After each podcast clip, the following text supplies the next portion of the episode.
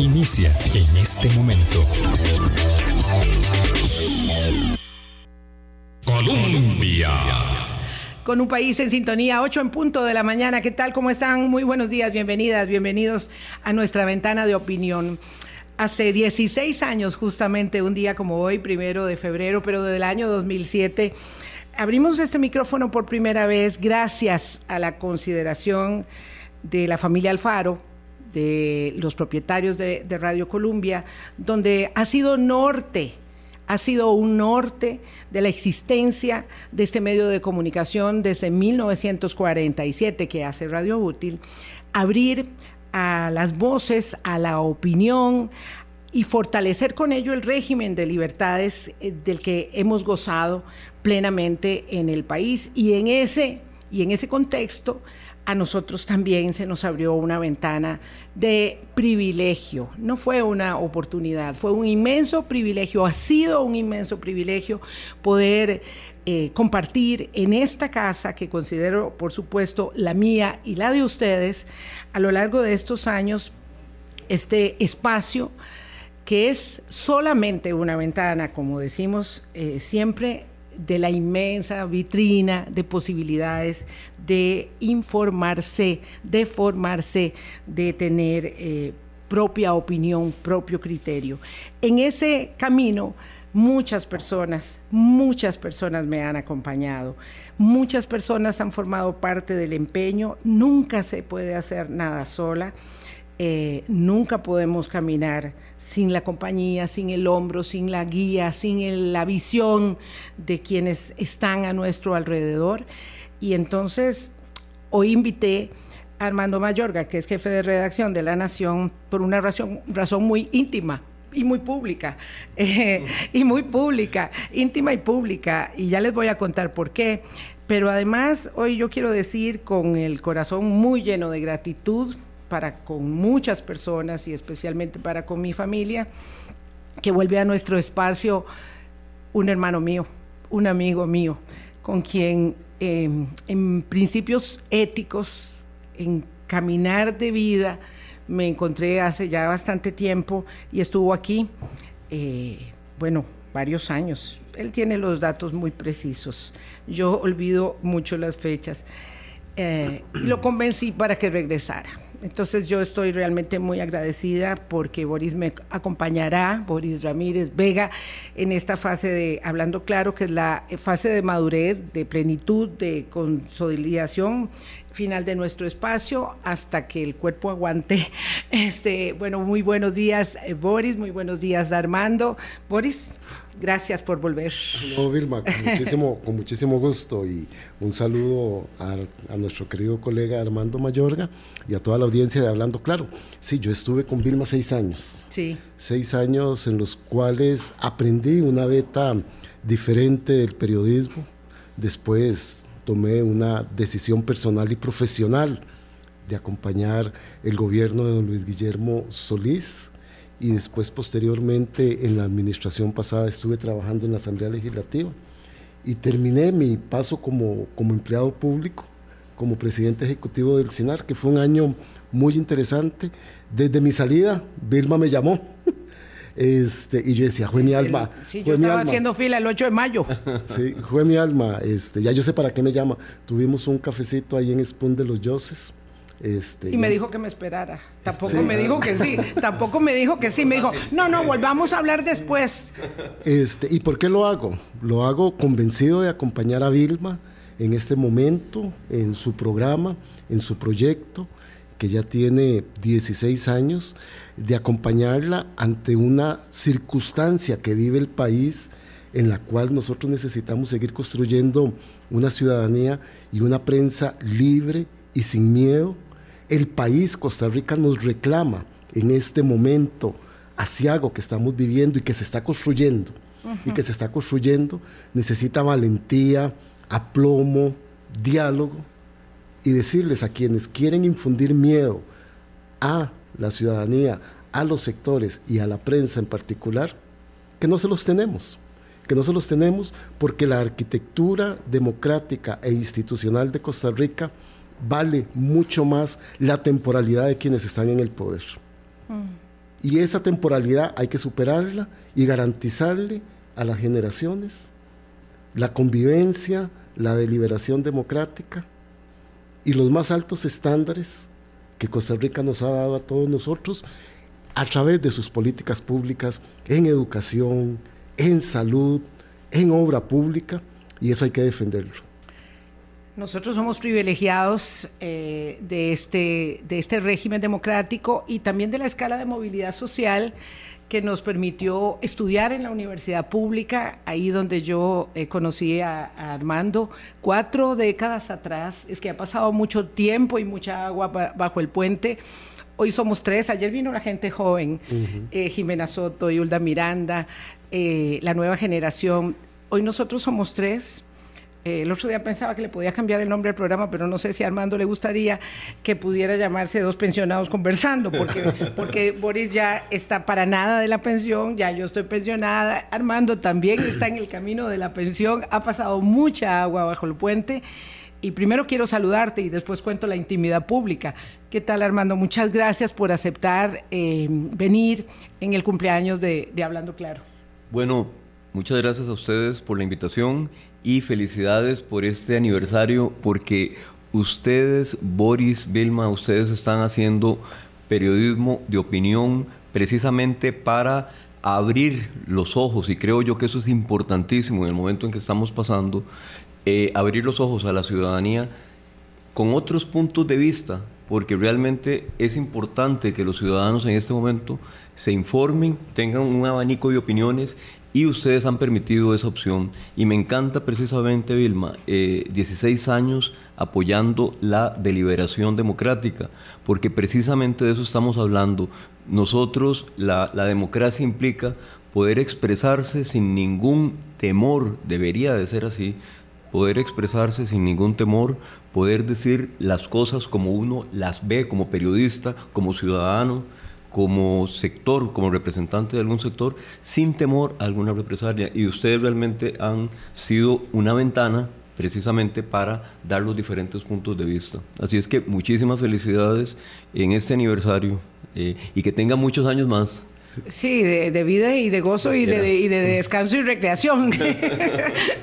Yo les voy a contar, porque eh, para mí Armando es tan importante, bueno, como amigo, por supuesto. Em, en, ese privilegio de la movilidad social, eh, nosotros vivíamos en un condominio de interés social. Obtuvimos un bono para poder comprar nuestra primera casa. Y bueno, yo vivía a dos casas de Armando. Y cuando iba a empezar hablando claro, que en realidad fue en 1995 eh, en la colega monumental a la 1 y 30 de la tarde, pues había que ponerle un nombre al programa y eso no era fácil. Entonces me senté en, me acuerdo perfectamente, en la mesa de la casa de Armando, nos sentamos un sábado en la tarde a, poner nombres y habían, no sé quién más estaba con nosotros, porque había alguien más eh, y habían muchos nombres sobre la mesa. Y entonces Armando dijo, hablando claro, y él mismo dijo que no después de que lo dijo, dijo, no, no, porque en el manual de estilo de la prensa escrita, de la prensa escrita no se usaban los gerundios. No se usaban los gerundios. Y dijo él mismo, no, mejor no, porque eso es un gerundio. Y yo le dije, no, no, pero es que estamos hablando de la radio, a mí me gusta mucho. No me gustaba hablemos, me gustaba hablando. Eh, y entonces bueno, entonces le pusimos el nombre que, que, Armando nos, nos, proporcionó. Entonces bautizó el programa ha sido así desde siempre. Y luego, bueno, llegué a Monumental con el programa y mi querido amigo eh, Everardo Herrera Soto me dijo, ¿por qué no lo inscribís? Es mejor inscribirlo y por supuesto que él sabía de eso porque se llamaba Una garganta llena de fútbol y estaba inscrito. Y yo fui a inscribir eso en el registro público, nunca supe para qué, para qué estaba haciendo eso y gastando, no sé, como dos mil colones y dije, ¿para qué voy a gastar esta plata? Eh, pero bueno, ese es, este es nuestro nombre de, de trabajo eh, y, es algo que, agradezco profundamente. Eh, luego, ya eh, nosotros cuando ya pensamos en la plataforma y ya estaba Boris, sí me acuerdo que la deliberación democrática era nuestro norte, los temas de política pública, los temas de política internacional, los temas de derechos humanos, migración, pobreza, desigualdad, respeto a la diversidad, yo creo que hemos tenido los mismos nortes y siempre. Autocrítica al, y autocrítica y autocrítica a nuestro propio, propio ejercicio que me costó dolores de cabeza. Este, este siempre ha sido muy complejo. Eh, nosotros nos gusta, pues, no sé, como meter el polvo debajo de la alfombra y ahora no se puede, no se ha podido nunca, pero ahora mucho menos. Eh, y bueno, levantamos esas banderas y aún las tenemos aquí puestas, no sin dificultad. Armando decía algo en su última columna. Hay que decir que la gente de prensa escrita es la gente de más bajo perfil de todos los medios. Eh, los de tele se ven muchísimo, se hacen famosos por eso. Los de la radio, pues obviamente son reconocibles por su voz normalmente.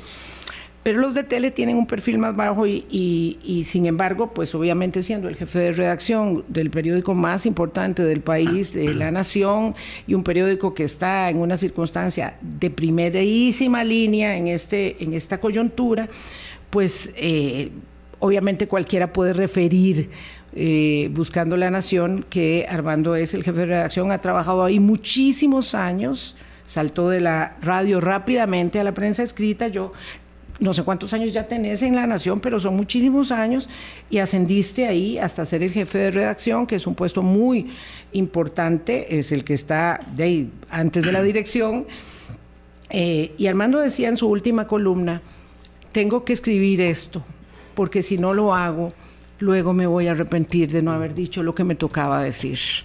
Y este es el momento donde, donde sí tenemos la obligación por la experiencia, por la edad y por la gente que está detrás de nosotros y que viene adelante eh, tomando puestos de decisión, eh, que sepan que, que este es un trabajo donde no se puede tener temor y donde hay que decir lo que hay que decir, Armando. Bueno, yo lo veo en, como mi responsabilidad como periodista y yo creo que ustedes también lo ven así. Mi responsabilidad como periodista y como ciudadano es eh, informar y advertir. Y eh, en opinión, que es, eh, no es el campo mío realmente, sino que el campo mío es el informativo, pero en ese espacio que me permite la Nación semanalmente, yo digo, yo tengo, yo podría estar hablando en este momento eh, de otras situaciones, prendiendo alertas sobre otras preocupaciones. Por ejemplo, tenemos muchas, muchos problemas, hay que prender las luces sobre lo que está ocurriendo en educación, sobre lo que está ocurriendo en transporte público, en infraestructura, en falta de proyectos de agenda país como tal. Pero también en este momento de, donde la democracia, siento yo, lo percibo, está acosada, eh, yo creo que tengo que hablar, tengo que expresar mis posiciones, mis temores y también eh, rogar al, al, gobierno de Rodrigo Chávez precisamente un cambio, un giro, para que eh, realmente entiendan que es momento y, eh, de gobernar. es momento no de aplicar venganza, no de este, cobrar este, facturas. facturas de campaña electoral, eh, de gobierno, sino ya meterse a gobernar, que es lo que hace, lo que a nosotros en este momento más como ciudadanos nos preocupa. ¿Por qué? Porque resulta que hay demasiada situación, demasiado problema, país que no se está resolviendo y entonces la, la atención del país se está desviando precisamente en dimes, diretes, en acusaciones, en megatortas, en, que se tapan unos a otros donde a la hora de asumir responsabilidades. Y yo creo que ya es momento eh, de que el gobierno comprenda, el mandatario comprenda que es momento de comenzar ya a a tomar decisiones. y en vendetas, y en vendetas. Eso yo no se lo había contado a Vilma en, de cuál era mi resistencia de volver.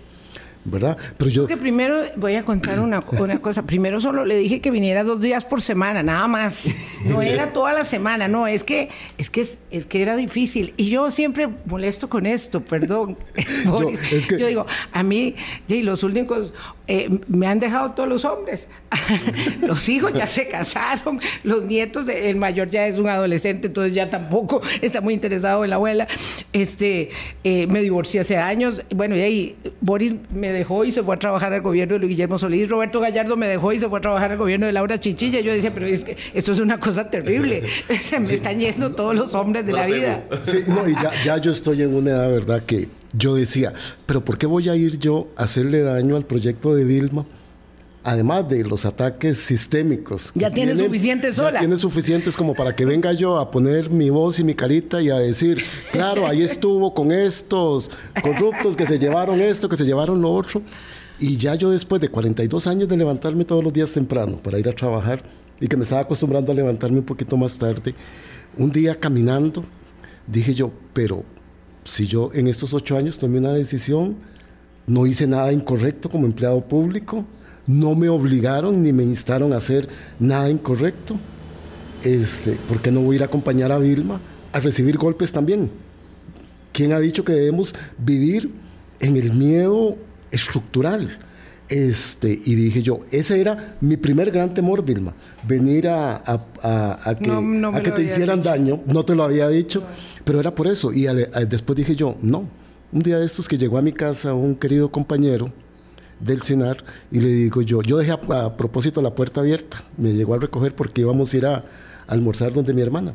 Y le digo yo, mira, entra, entra para que conozcan la casa de alguien que han dicho que se ha robado esto, lo otro y lo demás en mi misma casa de 30 años, el mismo carro de hace como 10 o 12 años. Estoy convencido que lo cambie, Sí, que lo cambie ya. Y entonces yo decía, no, no, ¿verdad? Y después conversando con Vilma estos días que he venido y dije yo, ¿y si es que la gente va a señalar, a indagar, a investigar? Que vayan. Que señalen, que, indaguen que investiguen nuestros expedientes y que sepan, yo solo una vez, porque me tacharon el carro, tuve que no, declarar impuestos. Estoy ahora, como estoy arreglando papeles. Quedaste en ser utilidades. Quedé en ser utilidades. ahora que estoy arreglando papeles y cosas que tengo más tiempo para mí, me doy cuenta que tengo una deuda ahí en el Ministerio de Hacienda para que tomen nota quienes tengan que tomar. y ya pedí explicaciones para ver qué es eso. ¿verdad? Porque durante cuatro años yo pagué los adelantos de mis impuestos de renta, le pagué un montón de plata a Hacienda y entonces ahí Claro, porque además que eso nos pasa ¿no? mucho a nosotros, ¿verdad? Tenemos que ser muy cuidadosos con nuestras obligaciones, con los impuestos eh, de, de, la renta, los de los de la los, los de las municipalidades, la caja del seguro social. Estábamos discutiendo la consolidación de las finanzas públicas y me llamaron a mí de Hacienda un día. Y entonces me dijeron, es que tenemos que revisar unos datos con usted porque hay un problema. Y yo le dije, no, no, eso está equivocado, conmigo no debe ser. Y claro, me fui ahí a Hacienda y casi me da un infarto. Y yo decía, ¡Ah! si José María Villalta se da cuenta de que yo, eso fue lo que yo pensé, tampoco nunca se lo dije al señor, se da cuenta de que yo tengo una deuda en Hacienda, me va a sacar en la lista de los medios poderosos. Y claro, el error había sido de mi contador y yo tenía que pagar un dinero más. Pero yo estaba aterrorizada de que me habían quedado un cuatrimestre sin cubrir por los adelantos. Son, son cosas, parecen pequeñas, pero a nosotros, digamos, nos compelen mucho porque si tenés un micrófono, si vas a hablar, ¿Cómo que no le has pagado? Perdón, el ministro de Trabajo no le ha pagado las prestaciones a la empleada doméstica. Es decir, no puedo yo abrir el micrófono y decir esto, esto que les estoy contando, que me tiene impresionada porque lo había visto publicado en el semanario Universidad, Universidad hace cinco meses y lo vi el fin de semana en CR Hoy. ¿Cómo que el ministro de Trabajo no le ha pagado las prestaciones a la empleada doméstica? Es el ministro de Trabajo. Es su servidora doméstica durante años y no le han pagado la, el trabajo. Eh, claro, entonces cuando tenés un micrófono vas a abrir la boca, tenés que ser muy consecuente con tus obligaciones. Y es que en lo que estaba diciendo Armando, ¿verdad? Del contexto que estamos viviendo durante esta administración, porque es muy fácil después empezar a hacer expedientes a colocar pruebas sí, de personas. Ayer que yo escuchaba a, las colegas este, Ulda Miranda y Jimena Soto, a Ulda no tengo el gusto de conocerla, pero además Este, y a Jimena sí, que fue una querida alumna, Alumna. una querida alumna. Sí, lo dijo. Y dije yo, Dios mío, tenemos que darle las condiciones. Yo le decía a Vilma, tenemos que hacer una transición y un puente a las nuevas generaciones de que sepan que la corrección periodística en el ámbito público, en el ámbito de los medios, en el ámbito privado, es la, la- la cobertura que tenemos todos nosotros. Porque sí, de ahí ya uno escucha que andan investigando a colegas y que, andan rastreando. yo quisiera ah, eh, eh, agregar algo en ese sentido o abonar algo en ese sentido. Nunca, como ahora, he escuchado periodistas con temor, con temor a la represalia. ¿Por qué? Porque resulta que en el caso de la Nación, y tal como lo dice la sentencia de la Sala Constitucional, eh, la acción, el cierre del Parque Viva, que es un sostén económico de Grupo Nación, la acción dirigida contra Parque Viva, eh, y lo dicen los magistrados Sí. en, su, en su fallo, es una eh, represalia contra, eh, contra el periódico La Nación y contra los periodistas que hacemos periodismo e informamos en La Nación. Nos quisieron perjudicar eh, indirectamente, hubo un desvío del poder, según dice la misma sentencia, no lo estoy diciendo yo, y realmente eso es lo que en este momento percibimos y perciben muchos periodistas en el sentido de que hay una, eh, un temor precisamente a la represalia por lo que usted hable, por lo que usted informe, por lo que usted eh, opine, ¿verdad? Entonces realmente es un momento muy crítico para la prensa y, este, y en ese sentido eh, realmente lo, importante yo creo es seguir hablando claro, o sea, porque les, le retomo el nombre, uno tiene que seguir hablando, o sea, no me puedo quedar callado. Había una canción de Cecilia Mitchell, yo no me puedo, que, yo, no, yo, no, yo no puedo callar ante las injusticias, ante la miseria. Yo creo que tenemos que seguir, yo soy de Limón, y, y Cecilia Michel era de Limón y desde pequeño recuerdo esa canción, Yo no puedo callar. Y precisamente es lo que siempre sostengo, no me puedo quedar callado. ¿Por qué? Porque después me arrepiento cuando ya ocurren las cosas, cuando ocurren los hechos, de no haber dicho en algún momento, Y uno, tengamos y cuidado. uno en los 60 años no se puede quedar callado. No se puede quedar callado. Tenemos un Estado que nos eh, garantiza una serie de derechos que son privilegio y obligación.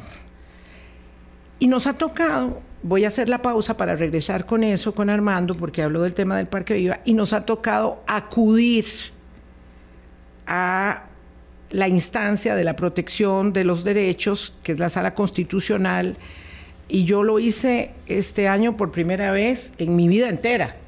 Yo nunca había ido a la sala constitucional a, plantear un recurso. Eh, yo no sé si ya te había tocado antes hacerlo, Armando, pero esto es muy, muy sintomático. Estamos eh, ya acudiendo a fuero de protección. Y eso es parte, digamos, de la señal que se está dando respecto de cómo se empieza a generar este, eh, digamos, solapado o expreso o abierto eh, amedrentamiento. 824. Vamos a la pausa y regresamos. Colombia. Con un país en sintonía son las 8.25 minutos de la mañana. Gracias por hacer parte de nuestro Hablando Claro y por muchos mensajes que hemos recibido en estas horas que son muy gratificantes. Yo decía que eh, pues uno tiene un inmenso eh, sentimiento de gratitud cuando, cuando, pues cuando celebra la vida, cuando celebra el cumpleaños, cuando celebra para mí el Día de la Madre, que es muy importante, y el cumpleaños del programa, pues también. Es el nacimiento de un hijo. Ese es el último hijo, eh, y claro, después de que se fue Alonso, al que le mando un amorosísimo abrazo gigante hasta, hasta París, mi hijo menor, eh, se fue, digo, de la casa y se fue a vivir a Francia a estudiar. Eh, pues me queda este, este hijo, este, este sí es el menor. Este, y uno tiene mucha gratitud en el corazón. Mis, mis tres hijos, eh, hablé del menor, pero José y, Luis también, que me han dado tanto respaldo y tanto motivo de, de energía tanto motor de vida eh, y al mismo tiempo tanta satisfacción, pues son parte de la construcción. Tengo una hija que me regaló la vida, que es Laura, que vive en Estados Unidos y que también ha sido un gran motivo de aliento, de orgullo, de, satisfacción. Eh, y esos son los primeros agradecimientos que siempre tengo en, mi vida. Mi queridísimo amigo eh, Yacín Quesada, porque yo les decía que uno nunca puede caminar solo, jamás. Cuando yo decidí renunciar a la revisión técnica, y aquí vamos mezclando unas cosas con otras, que fue este noviembre del 2006, me dijo, ¿y ahora qué vas a hacer? Y le dije, bueno, no sé, voy a ver qué voy a hacer, porque yo siempre he tenido como el privilegio de renunciar y después ver qué es lo que quiero hacer. Este, he, renunciado a todos los trabajos, en todos he salido bien y eso me hace muy feliz. Sí, porque yo no puedo entender la gente que se va de un trabajo y habla mal del trabajo que le dieron y odia y es odiado, no entiendo eso, ¿verdad? Entonces yo de todos los trabajos me, he ido, me he ido ¿verdad? Es impresionante eso. Sí. Realmente es y cuestionable también el tipo de personas que hacen ese, esa... Sí, se van de un trabajo y... Se van de un trabajo, hablan mal del patrón, se pasan a otro patrón y comienzan a hablar mal de él y después presumen de que en el tiempo en que estuvieron laborando en ese sitio eh, todo era prístimo y angelical hasta que se descompuso. Eh, la corrupción comenzó a, la hora de, que, ellos salieron. Sí, y entonces, eso es eso es, una, es muy, muy complicado porque realmente eso refleja la inestabilidad emocional de la persona, refleja hasta su calidad de persona, su maldad incluso, porque realmente cómo es posible que cuando usted ahora está aquí eh, no vio nada, y, y, mañana sale y dice... Fui parte de nada. No fui parte de nada, pero mañana todo es corrupto, todo. Y, realmente eso, eso dice, ¿qué, ¿qué, es esto tan raro? Claro que sí vio, participó, estuvo y, y después se quita, ¿no? no, eh. Armando, yo, yo quisiera volver para que la gente entienda cuando había dejado planteada Vilma la pregunta. Pero no conté lo de Yacine, ahora lo ah, cuento. Perdón, No, nada más. Eh, bueno, Yacine me dijo, ¿qué vas a hacer? Y yo le dije, no sé. Y me dice, ¿no que te gustaría volver a la radio? Y claro, a mí se me iluminaron los ojos.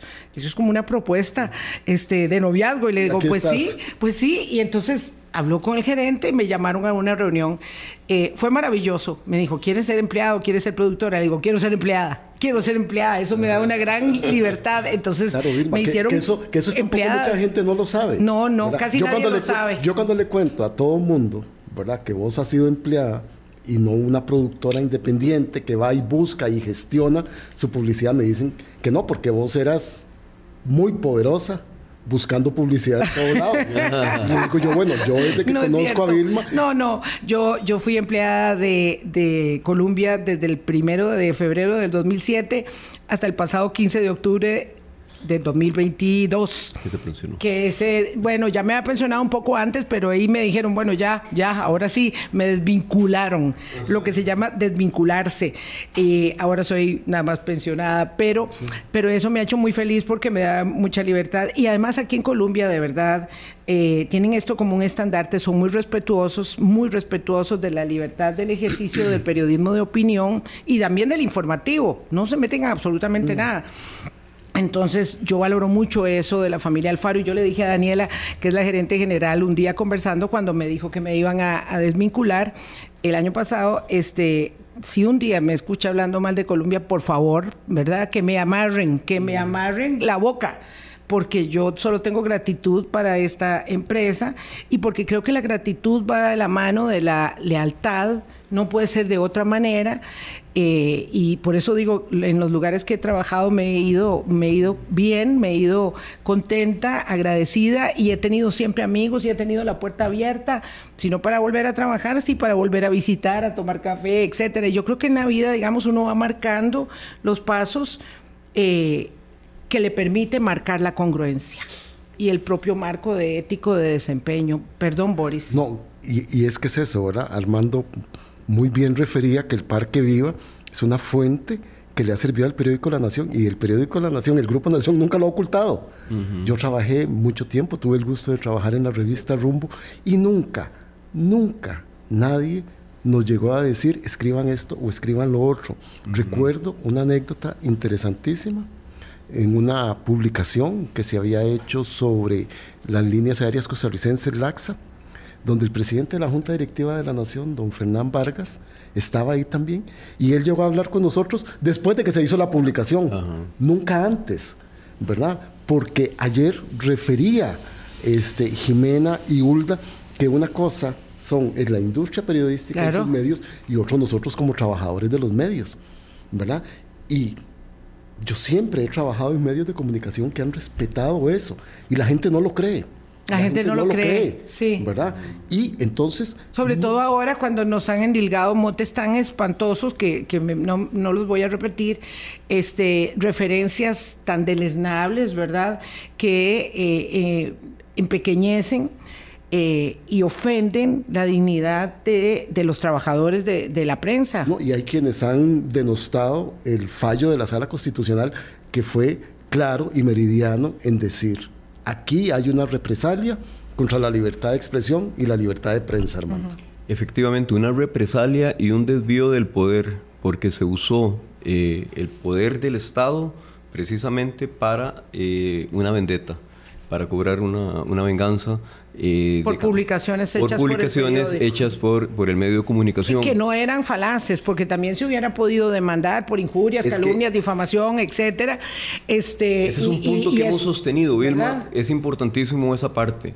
Yo creo, o sea, que en este la institucionalidad permite precisamente, y eso es algo que, que le agradezco al país en que vivo y a quienes lo, lo forjaron, el hecho de que si nosotros cometimos un error, nos equivocamos o tuvimos una mala intención eh, a, la hora de informar, digo yo, nosotros como prensa, existe la posibilidad de que cualquier persona recurra a los tribunales y ahí se aclare la situación y se establezcan las, eh, las sanciones eh, respectivas. Pero en este caso nunca hubo tribunal nunca se, fue nunca se acudió a un tribunal. En los dos casos que, hemos este, informado. Eh, en el caso de eh, eh, el, acoso sexual, por el cual se investigó y sancionó al presidente cuando era funcionario del Banco Mundial, y también el caso de la estructura, de la presunta, estructura paralela que operó durante la campaña electoral, financiamiento este, que, habría recibido y eso, eso debería de resolverse en los tribunales de justicia, no por medio del uso del poder que tienen ahora precisamente para, o, de las, o toda una estructura del Estado con funcionarios públicos que se prestaron también para eso, precisamente para acosar a un medio de comunicación. Y realmente eso es, yo, o sea, más que todo, uno dice, eh, yo como periodista, mi mensaje más que todo es en positivo, ya por favor, ya dejen los ataques. Eh, los canallas no estamos en la prensa. Eso no, eh, para mí eso es clarísimo. Los canallas no estamos en la prensa, porque yo creo también que es muy importante que los costarricenses, que los ciudadanos comprendan que si la prensa de Costa Rica no fuera independiente, nunca se habría informado de casos de corrupción y una persona que estimo muchísimo mencionaba eso. ¿Cuándo usted ha visto a un gobierno, a un gobernante, a, denunciar casos de corrupción, mega casos de corrupción como los que hemos visto en este país? Nunca.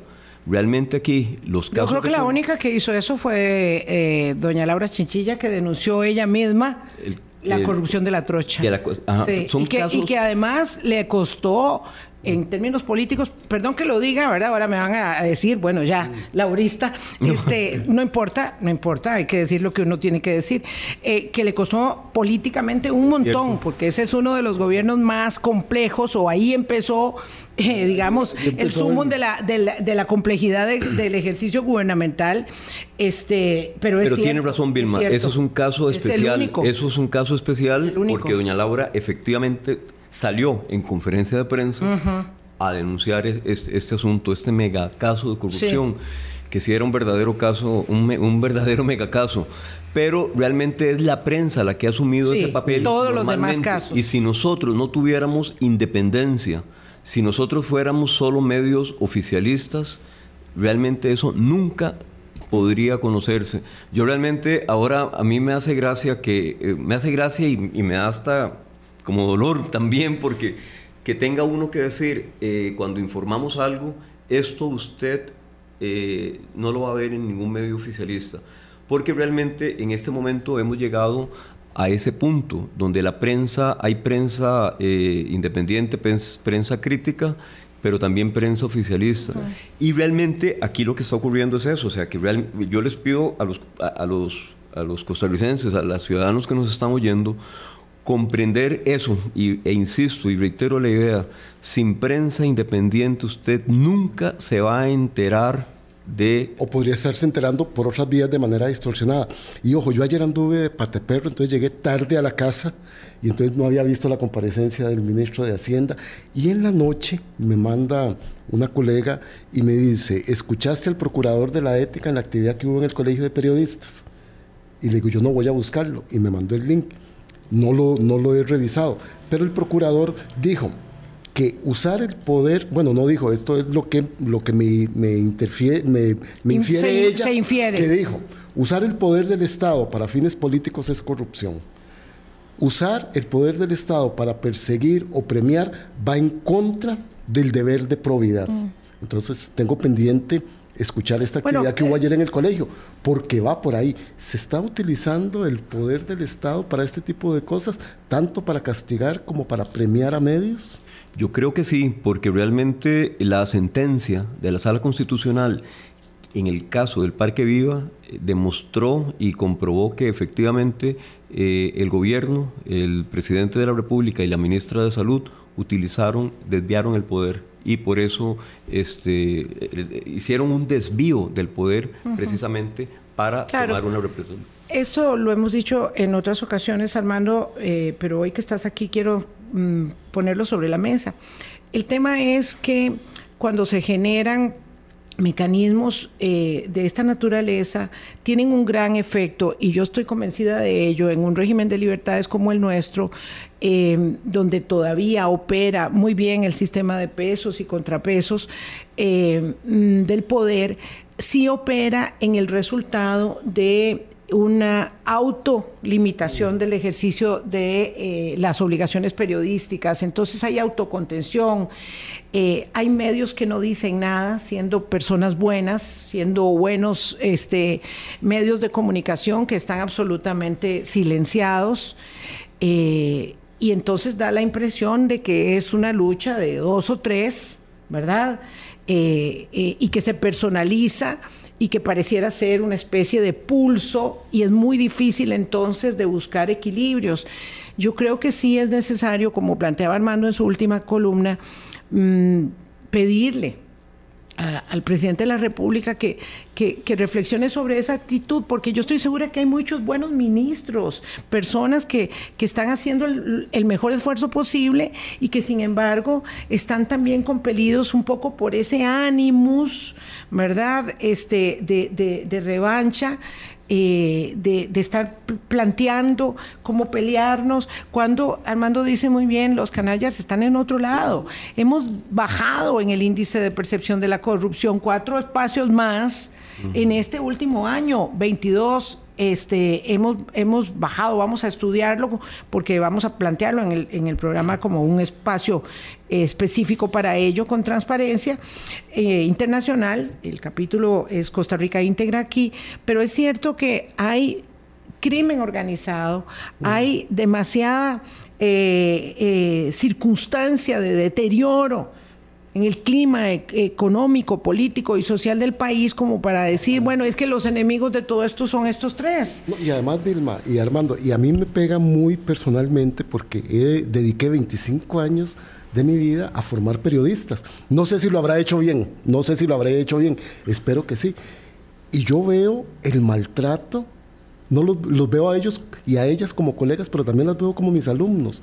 Y yo voy llevando un librito de los maltratos que veo en algunas actividades públicas que le hacen a ellos y a ellas. Claro, ¿y quién va a tener ánimo para entonces este hablar, verdad? Preguntar cuando la circunstancia los, los está estrujando tanto. Y ayer Jimena refería a un caso que yo le había comentado a Vilma, de la colega este, del observador. del observador. Paola.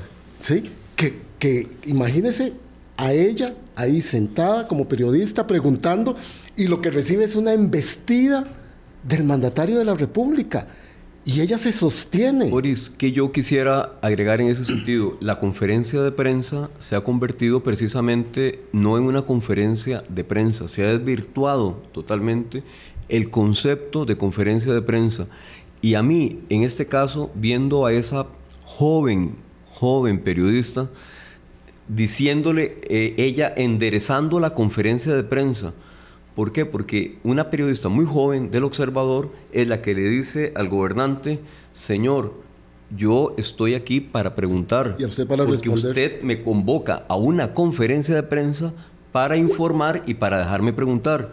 Y ella realmente en forma muy respetuosa, aunque se le quiso desvirtuar de que era solo por, por atreverse a cuestionar ese punto, era irrespetuosa, pero realmente a mí me sorprendió y dije, qué dicha, qué dicha, qué dicha que personas tan jóvenes como ella se atreven a, a, pararlo en seco y decirle la conferencia de prensa, porque toda una vida hemos sabido que una conferencia de prensa, yo como periodista estoy invitado a esa conferencia de prensa a preguntar, no a que me estén preguntando de, eh, lo que yo pienso, porque realmente la... O a que me estén humillando. O a que me estén humillando. Este, el caso yo, quiero interrumpirte para preguntarte algo incómodo, eh, si lo, no sé si lo es.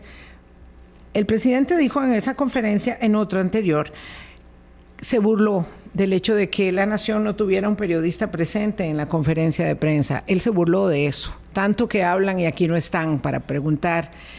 Em, yo tengo una circunstancia, digamos, eh, de, reflexión permanente sobre el tema de si hay que ir a la conferencia o no hay que ir a la conferencia y tuve una discusión con mi queridísimo amigo, colega, compañero también en este espacio, Álvaro Murillo, que mañana viene, este, eh, porque yo le decía, hay un momento en que creo que ya no, no hay que presentarse a ser parte del tinglado.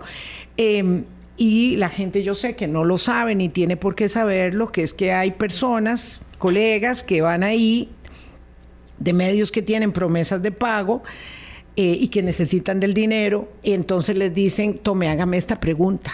Tome, hágame esta pregunta. Eso es algo que jamás, digamos, está en, nuestro esquema de, de pensamiento lógico ni ético, pero eso está pasando con colegas que le hacen preguntas. Y hay uno especial que, está hecho para eso, para que le hagan las preguntas al presidente. Entonces, ¿hay que ir a la conferencia o hay que circunscribirse a ver la transmisión desde la casa presidencial? Porque de todas maneras no te van a dejar preguntar. Y los que, y, y algunos que van la pasan muy mal realmente y no los dejan, y no hay un ejercicio de deliberación con el mandatario, pregunta, respuesta y rendición de cuentas. Bueno, Vilma, yo lo había planteado en una columna que me, en, el periódico, en La Nación. Esto para mí no es una conferencia de prensa y uno no tiene que estar yendo a algo que está desvirtuado como conferencia de prensa.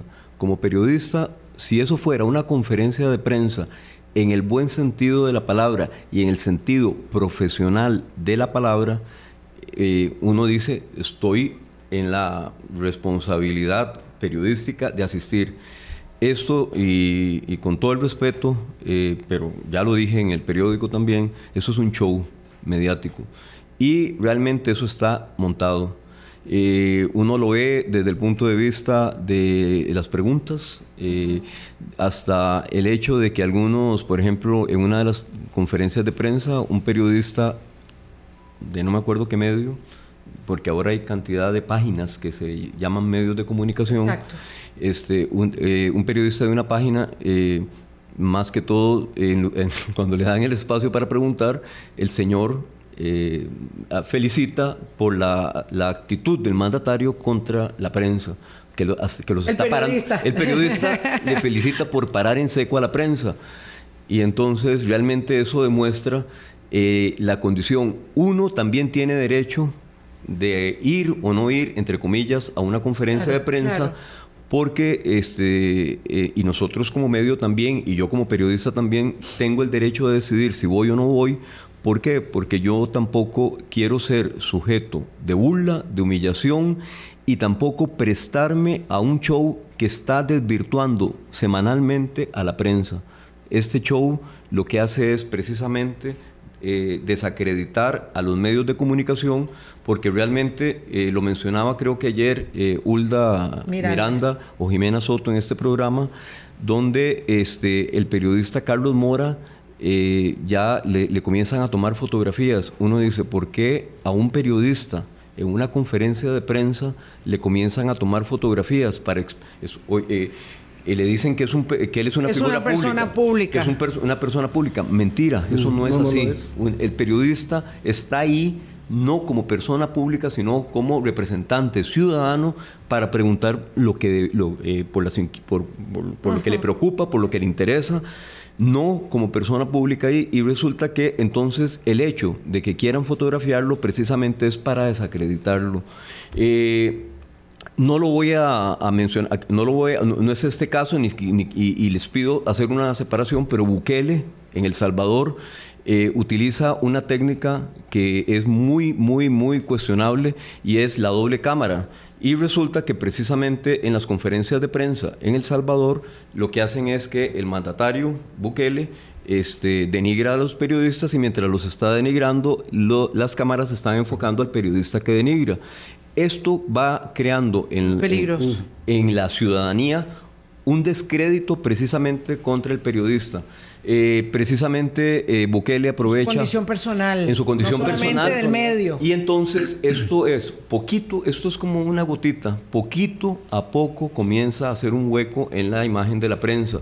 Bukele también lo que aprovecha en cada conferencia de prensa es cada eh, desliz que, que tiene un periodista a la hora de preguntar, se lo, eh, se lo, se lo, digamos, se lo exalta. Se, lo potencia. Se lo potencia precisamente como para, desacreditarlo. Pero además... Y eso realmente a mí, yo creo que nosotros como periodistas no podemos prestarnos a un juego donde yo soy un periodista y ya yo me voy, ya yo estoy de salida en esto, pero la, prensa es una institución que yo respeto y he respetado toda mi vida porque sé el poder que tiene y no estoy de acuerdo en que eh, en un país se utilice, la institución de la prensa sea desacreditada precisamente a través de shows mediáticos como los que vemos los miércoles. y es importante aclarar que el ejercicio periodístico puede prescindir de las conferencias de prensa, porque ahora le están queriendo vender a la, a la ciudadanía que solo en la conferencia de prensa se rinden cuentas,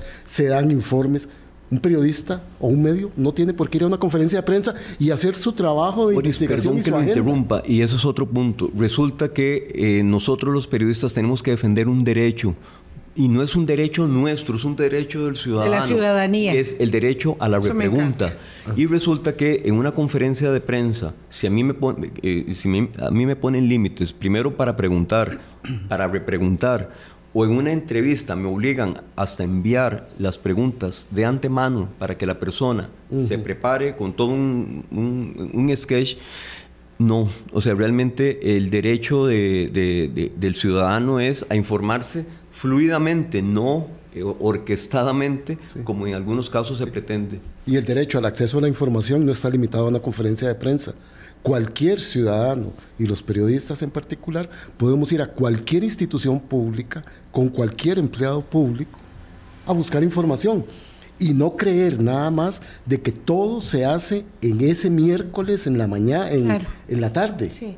Desde, desde, siempre, voy a ir a una pausa para que ambos eh, puedan hacer el cierre, desde siempre nosotros hemos tenido la prerrogativa de decir si vamos a conferencias de prensa o no, porque hay conferencias de prensa desde toda una vida que eran muy significativas, a nadie se le ocurre no ir a la conferencia de prensa del Banco Central, nunca. Es decir, eso es algo que uno va, porque el programa macroeconómico, las tasas de interés, la política monetaria, la política fiscal, a nadie se le ocurre que, que no. Pero de pronto uno, uno como editor dice, no, yo a esa conferencia de prensa no, porque ahí no hay material informativo, porque es más mm, digamos, otro tipo de material. Siempre ha sido así. El caso es que aquí lo preocupante es que se trata de la conferencia de prensa de la Casa Presidencial. Entonces, claro, se supone que por default ese es un espacio al que no se puede renunciar. Alguien no iba a decir en pandemia, voy a ver si voy a la conferencia de prensa del presidente o no voy. No, no, hay que ir, ¿verdad? Aquí la distorsión deviene de cómo se remodela el principio de la conferencia de prensa y cómo se coartan las libertades de preguntas pregunta eh, y repregunta. y, lo refiero porque anoche, en un acto especial que estuvo el presidente de la República, periodistas le preguntan sobre la información, sin confirmar, de la destitución de tres nuevos jerarcas de su administración. Y el presidente le dice, no, mañana en la conferencia hablamos de eso. Sí, y ya se ha filtrado la información. 8.51, tengo que hacer una pausa y regreso. Colombia. Con un país en sintonía. 8.51, señores. Sí. Boris Armando, Armando Mayorgas, jefe de redacción de La Nación. Hemos tenido una conversación, bueno, como la tendríamos ahí afuera, en la sala con un café, una conversación íntima con ustedes. La radio permite mucho eso.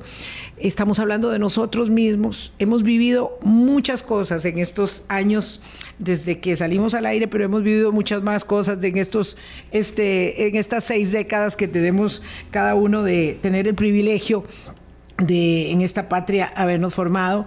Em, y Armando decía, yo quiero cerrar con algo positivo, así que ya no le pregunto nada más de ninguna otra cosa y por supuesto, muchas gracias por haber venido. Muchas gracias a ustedes, felicidades y positivo para mí es, yo quisiera de nuevo llamar, pedirle al presidente de la República, pedirle a sus asesores realmente que ya nos permitan informar nos permite, que permitan eh, informar sin represalia, sin desvíos del poder y también eh, rogarle, porque nosotros lo hemos hablado acá, estamos de salida, rogarle a las nuevas generaciones de periodistas, este, y yo veo en mis compañeros, a esa nueva generación también, eh, el hecho de que sigan siendo, o sea, sigan siendo responsables con su vocación, con su pasión, que es esto, porque realmente en este momento nosotros estamos eh, trabajando por pasión y por vocación, porque en este, en, este, en este oficio uno no trabaja por dinero, uno realmente trabaja porque siente el, el deber, la vocación, tiene, e, eso se trae por dentro de informar y de expresar y de contarle a la gente lo que está viendo, ¿verdad? Entonces, eh, que las nuevas generaciones nunca, nunca renuncien a eso y que sigan eh, haciéndolo, o sea, como lo están haciendo muchos este, jóvenes y buenos periodistas. Y felicidades. Gracias, Isaac Felipe Azofeifa decía que nunca se pone más oscuro que cuando va a amanecer. Y eso en referencia a que ayer celebramos el Día de la Poesía. Este, Costa Rica tiene un montón de reservas pero también tiene un montón de porosidades. Y entonces hay que estar revisando, fortaleciendo y, revisando esas porosidades. Y, y, aquí, Vilma, este, como te dije, hasta donde aguante el, el muro. Lo está diciendo al, aire, no, no. Y él no se va a quitar porque nunca, no, nunca se quita. Ya cuando dice que sí, ya cuando me sí, yo ya tengo el anillo puesto. ¿Cómo fue que me malinterpretó? no, no, no, aquí todo el mundo entendió bien. Cuando digo Regresó. Regresó. yo, yo sé, yo lo conozco. Eh, Boris es de una pieza. quiero, muchísimas felicidades. Gracias, muchísimas gracias. De verdad tengo el corazón inundado de mucha gratitud.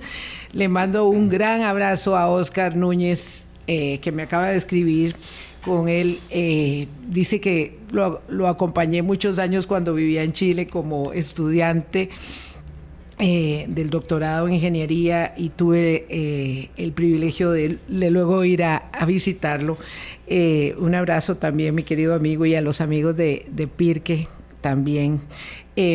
los derechos de la prensa quiero recabar eso que lo dijo Armando, no son de los periodistas, son de la ciudadanía. Por eso tenemos que defenderlos. Nosotros, porque tuvimos una licencia social, tenemos una licencia social que es un gran privilegio, pero implica una gran responsabilidad. Estamos en primera línea defendiendo esos derechos en la sala constitucional, en el micrófono, en las páginas del periódico, en la pantalla de la televisión, donde sea que haya que, defenderlo, pero no lo hacemos porque es una concesión nuestra, es porque se nos dio el inmenso privilegio de llevar adelante una bandera en nombre de la ciudadanía y de la democracia. Y además, Vilma, y debemos hacerlo mucho más en el ejercicio periodístico profesional, en las nuevas plataformas digitales, porque allí es donde la nueva ciudadanía se está informando. Y por eso el recambio y la transición a las nuevas generaciones tienen que llevar los componentes de la rigurosidad periodística a estos nuevos canales de difusión. Muchas gracias a todas, a todos, a mis amigas que son hermanas del camino, que también me van sosteniendo en el día a día y me dan tanta gratificación, y a mi familia, por supuesto, en, en primera línea, y a mi papá, a mi papá que me formó en la honestidad, en la decencia, para tener la cabeza siempre en alto. Gracias. Hablando claro, hablando claro.